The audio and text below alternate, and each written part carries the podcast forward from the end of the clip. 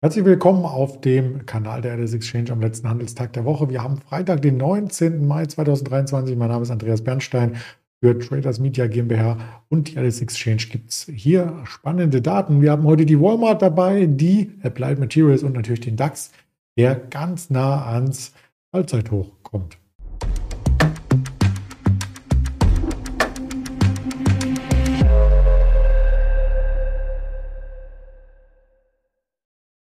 Das Ganze ist natürlich keine Anlageempfehlung und keine Handelsanleitung, ähm, sondern rein objektiv die Darstellung von Börsenfakten, die wir hier zusammengetragen haben. Nun gab es gestern den Feiertag in Deutschland trotzdem Börsenhandel. Wir hatten auch das Interview mit dem Ingmar Königshofen auf dem Kanal und da schon gestaunt, dass der DAX so stark war. Und wie sollte es anders kommen als am Folgetag, dann, wenn wieder die institutionellen Händler auch dabei sind, weil auch die Banken geöffnet haben, ja, noch einen kleinen Nachschub auf diese Bewegung bekommen haben. Also gestern schon einer der volatilsten Märkte, über 200 Punkte ging es nach oben auf 16.163 und damit ist der Abstand zum Allzeithoch auf 1% zusammengeschmolzen per gestrigen Tag und die Party ging direkt noch weiter und zwar am Abend insbesondere im Nasdaq. Der Nasdaq wieder 1,5% zugelegt. Das ist fast schon ähm, ja, so ein Tagesplus, was man hier hat. Und wenn ich mir den Nasdaq jetzt einmal äh, charttechnisch anschaue, das wollen wir gerne hier gemeinsam tun mit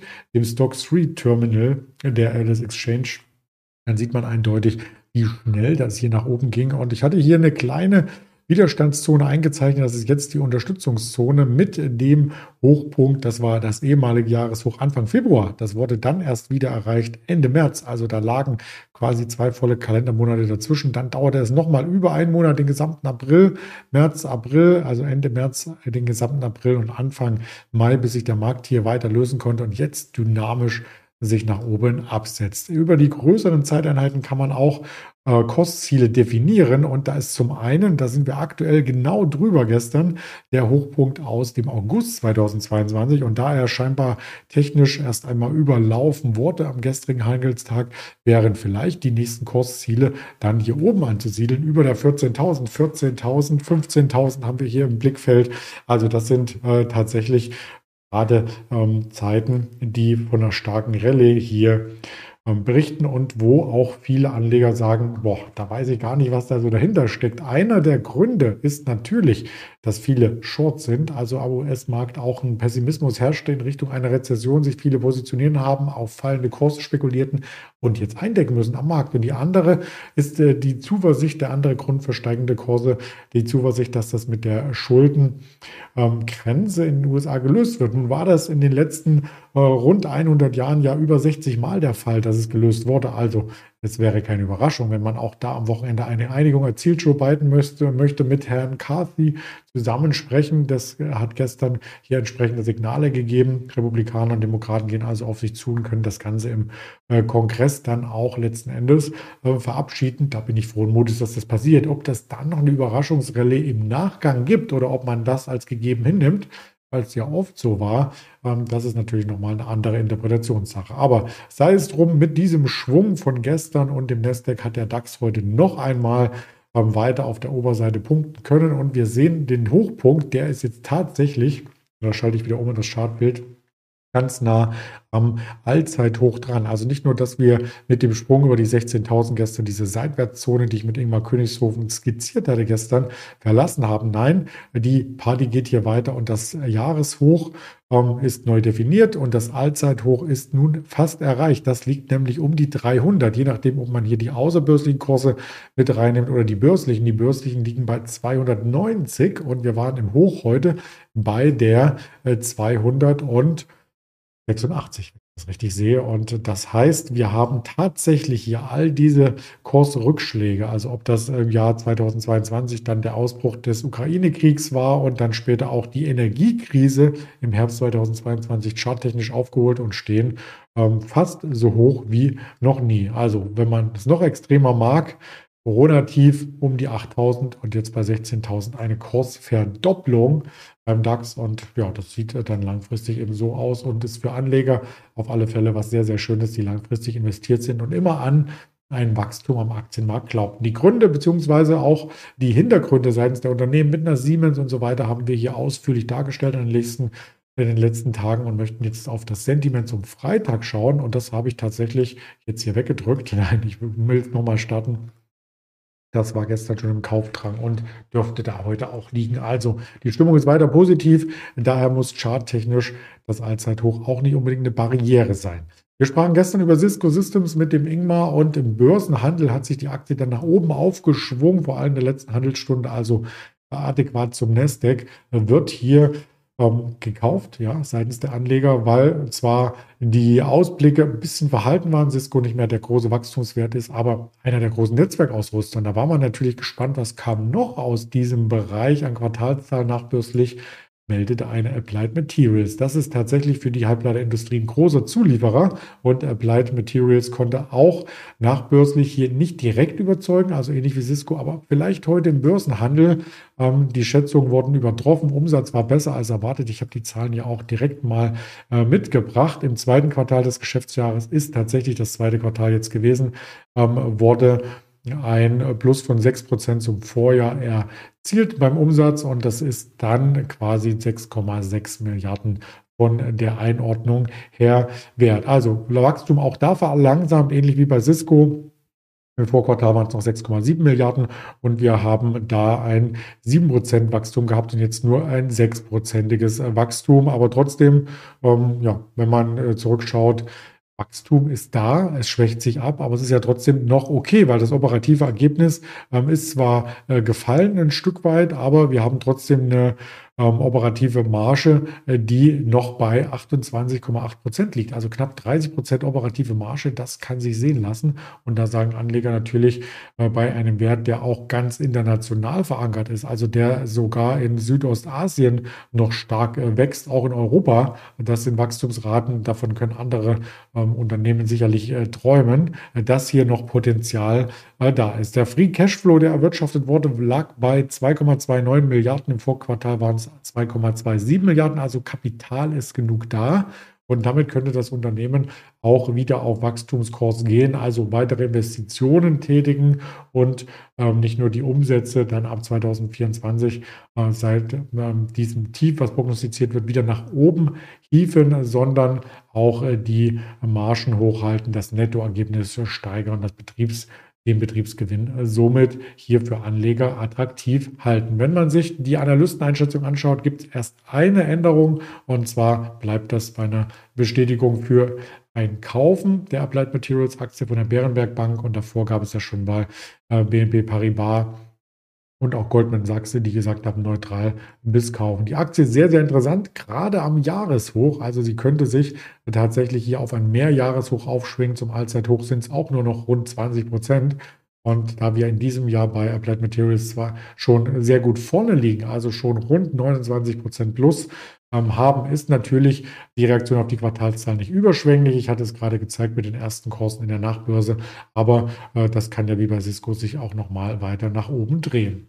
Es gab noch weitere Quartalszahlen. Jetzt kommen wir von der Technikecke quasi äh, zu einem der größten ähm, Händler in den USA und zwar die Walmart. Also so sieht das aus. Man kann online bestellen, auch in Deutschland übrigens. Ähm, da gibt es einige Verquickungen. Früher übrigens mit der Metro-Gruppe. Ähm, einige Walmart-Stores, die wurden dann aufgekauft von Metro und so weiter. Aber ich will nicht in der Vergangenheit schwelgen, sondern in die Zukunft schauen. Das erste Quartal war super, super gut und damit wurde auch die Prognose für das Gesamtjahr angehoben. Das Unternehmen selbst ist eben in mehreren ähm, Ländern aktiv. Es gibt auch Membership-Bereich, da gibt es nochmal Rabatte, also so ähnlich wie man sich das mit einer Payback-Karte in Deutschland vorstellen kann, ähm, gibt es dann bestimmte äh, Vergünstigungen und die Aktie hat auf die Zahlen natürlich sehr, sehr gut reagiert. Danach im Börsenhandel, die kamen vorbörslich raus, gestern die Zahlen am Donnerstag, ähm, ist der Gewinn erst einmal nochmal geschrumpft in der Aktie. Das Gap wurde somit geschlossen und danach konnte die Aktie trotzdem das Plus ein bisschen ausbauen, 1,3 Prozent. Also das ist schon mal für so einen großen Giganten auf alle Fälle äh, ein sehr positives Umfeld. Und nachdem man bei The Home Depot am Dienstag ja mit einer schwächeren Nachfrage zu kämpfen hatte und jetzt äh, bei Walmart gesagt hat, das sieht alles super aus, wir haben starke Zahlen, sind auch die Anleger sehr, sehr optimistisch. Wechselkurseffekte gab es trotzdem, aber der Umsatz soll fürs Geschäftsjahr um 3,5 Prozent zulegen. Also auch kein Riesenwachstumswert, aber ein solider äh, Wachstumswert. In den ersten drei Monaten bis April hatte Walmart unterm Strich 1,67 Milliarden Dollar verdient. Das sind 1,54 Milliarden Euro.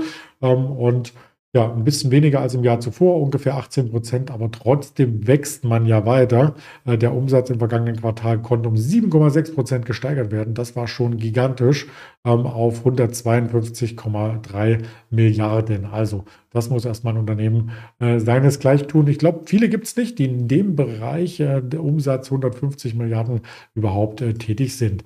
Da es kein Riesenwachstumswert ist, natürlich auch die Aktie jetzt keine volatile Aktie, eher so ein konservativer Wert, der in diesem Jahr, naja, immerhin 5% Performance geschafft hat. Das ist deutlich besser als der Dow Jones, der immer noch um die Nulllinie hier rum ähm, ja, eiert, wollte ich fast schon sagen, aber Ostern ist ja schon vorbei. Wenn man das aber international vergleicht, eine Kroger, eine Ahold und so weiter, eine Woolworth, die sind schon besser gelaufen. Ähm, trotzdem sollte man hier mal genau hinschauen, ob das vielleicht von den Daten her auch eine Anreicherung fürs Depot wäre, denn es ist auch ein Dividendentitel, der jährlich seine Dividende steigert und das auch in den kommenden Jahren machen möchte. Also keine großen Sprünge, um zusammenzufassen. Solider Wert, solide Zahlen und Walmart ist so ein bisschen ähm, ja, der, der große ähm, Kaufland, äh, Schrägstrich Aldi vom Preisniveau, aber von der Größe wie Kaufland, so könnte man es ungefähr zusammenfassen in den USA. Also einfach eine große äh, Größe. Outperforming Ziel gibt es weiterhin von RBC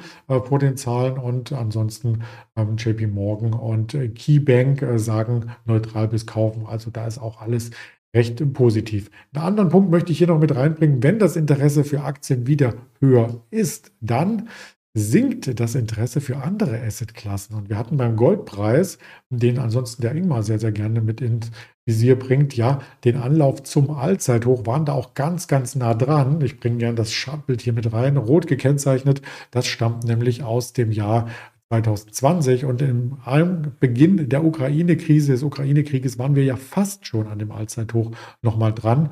Ähm, und ja, in diesem Jahr eben auch. Ähm, von diesem Punkt hat sich der Markt jetzt wieder entfernt. Also es sieht so ein bisschen aus, als wäre das so ein Dreifach hoch. Die 2000 als Psychomarke, die wir hier auch nochmal gesehen hatten im April 2022, ist von der Oberseite her zwar einmal kurz angelaufen worden, hat dann aber nicht gehalten. Und jetzt ähm, läuft der Goldpreis weiter abwärts, kommt auf die Hochpunkte aus dem Februar. Ob das hier eine Unterstützung ist, das werden wir sehen als nächstes. Ansonsten könnten technisch auch Rückschläge bis in den 1800er Bereich hier drohen. Also der Goldpreis auf alle Fälle nach der starken Rallye der letzten Monate jetzt in einer Konsolidierungsphase. Ob sich daran was ändert, das hängt vielleicht auch davon ab, was die Notenbanker heute Nachmittag sagen, aus den USA gibt es weitere Zinsanhebungen, stärkt das den Dollar, wenn der Dollar gestärkt, gestärkt wird, auch durch die Anhebung der Schuldengrenze. Das gilt auch volkswirtschaftlich als starkes Signal für den Dollar.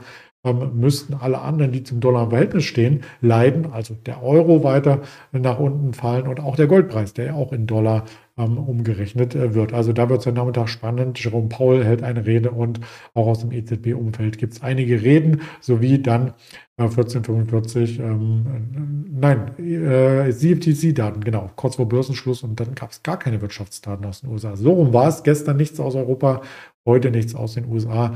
Aber am Morgen hatten wir schon die Erzeugerpreise aus äh, Deutschland und von den Quartalszahlen her haben wir, denke ich, die ganz großen ähm, Schwergewicht abgedeckt in dieser Woche. Bitte in die Playlist schauen, wenn was verpasst wurde. Und heute gibt es noch vorbörslich eine äh, John Deere, der Traktorenhersteller. Auch sehr interessant. Ähm, bringen wir vielleicht dann kommende Woche hier mit rein. Auf den Social Media Kanälen gibt es weitere Informationen. In diesem Sinne sage ich schon einmal schönes Wochenende. Ich weiß gar nicht, ob wir uns am Wochenende nochmal hören hier mit einer Wochenzusammenfassung ja, mal sehen, was sich da heute noch tut an den US-Märkten, wenn es zu einer Ad-Hoc-Nachricht gibt, äh, kommt und starke Kursschwankungen wegen der Schuldenobergrenze, schalte ich mich auf alle Fälle hier nochmal auf den Kanal drauf. Bis dahin, wie gesagt, schönes Wochenende. Bis Montag. Bleiben Sie gesund. Ihr Andreas Bernstein.